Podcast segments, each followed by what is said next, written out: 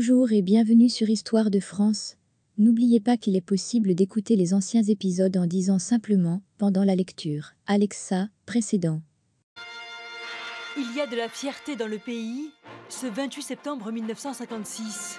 La France est donc le premier pays de l'Europe continentale de l'Ouest à produire de l'électricité à partir d'une centrale atomique. On inaugure à Marcoule, dans le Gard, la première pile atomique. C'est ainsi qu'on appelle le tout premier réacteur. Visite triomphale du général de Gaulle qui fait de la France une puissance nucléaire. L'année suivante, à Avoine, près de Chinon, on construit la première centrale qui produit ses premiers kilowattheures en 1963.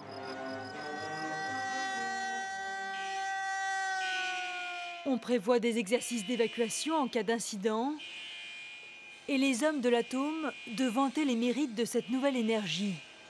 Une énergie qui est d'abord très propre, qui revient moins cher que les autres énergies. Dans les années 70, les Français consomment de l'électricité à tout va. Mais en 1973, c'est le premier choc pétrolier. Les prix de l'or noir flambent, multipliés par 4. Alors la France s'engage dans le tout nucléaire. Ont pris la décision de réaliser en 1974 et 1975 le lancement de 13 centrales nucléaires. Et voici l'un des fleurons de ce programme. Superphénix à Crémalville en Isère, un surgénérateur censé être le plus puissant au monde. En 1976, alors que les travaux commencent, Superphénix est le monstre à abattre pour tous les écologistes européens. Le petit cœur de cette usine du plutonium, il y en aura 4 tonnes. Un an plus tard, le ton n'est plus à la contestation festive. Juillet 1977, 60 000 manifestants et en face des milliers de CRS et de gardes mobiles. Bilan, un mort, trois personnes mutilées et 200 blessés. Le temps des doutes commence, comme ici à Fessenheim en Alsace, dans les années 80.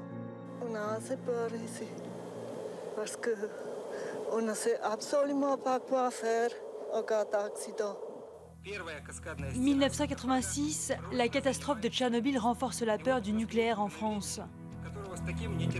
En 2011, c'est Fukushima au Japon qui fait prendre conscience que les centrales nucléaires ne sont pas invulnérables, même dans l'un des pays les plus modernes au monde. Dans la France des années 2000, c'est la fin de vie des centrales qui pose question. Faut-il les fermer et à quelle échéance?